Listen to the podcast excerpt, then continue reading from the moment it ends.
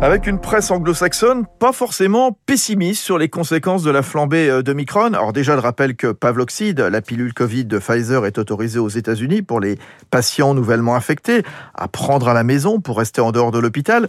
Le FT et le Wall Street Journal qui montrent que les cas de Micron seraient moins susceptibles de nécessiter un traitement hospitalier selon des études au Danemark, en Afrique du Sud, au Royaume-Uni, qui indiquent une gravité réduite de l'infection.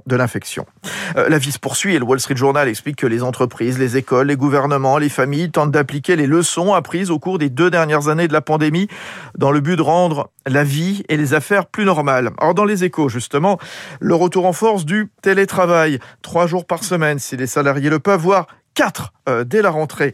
Euh, la médecine du travail se mobilise pour vacciner une partie des 2 millions d'actifs récalcitrants. Israël est le premier pays à franchir le pas de la quatrième dose. Charles Bonner vous le disait tout à l'heure. L'Allemagne et l'Espagne annoncent de nouvelles restrictions.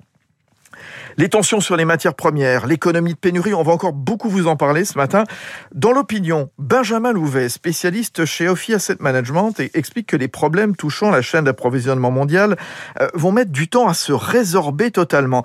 Le problème de l'offre de métaux va nous préoccuper très longtemps car nous entrons dans un super cycle lié aux besoins de la transition énergétique, explique-t-il.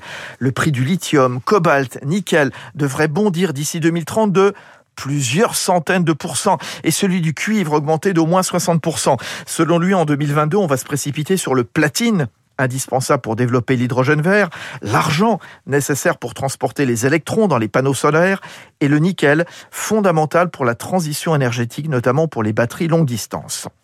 Dans le Figaro, la France face au risque d'une grande panne électrique. L'électricité pourrait manquer en janvier en raison de la météo et de l'arrêt d'un quart du parc nucléaire, 15 réacteurs. La France se mobilise pour éviter le blackout. Retour dans les échos à l'heure des bilans de l'année qui se termine. Les maisons de vente ont renforcé leur modèle pendant la pandémie. 2021 aura été une année intense pour les ventes aux enchères, en salle ou en ligne, portée par un appétit croissant pour les investissements passion.